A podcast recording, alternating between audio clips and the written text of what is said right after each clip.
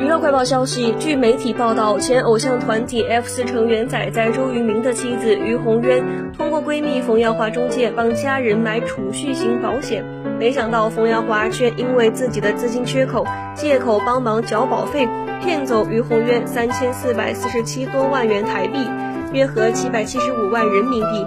台北地检署调查后认为，冯耀华涉嫌诈欺取财罪。据了解，受害的不止周渝民夫妻。冯阳华因为资金缺口大，挖东墙补西墙，他另有其他案件由北检侦办中。周渝民经纪公司则低调回应：“我们一切交给律师、司法全权处理。”感谢媒体关心。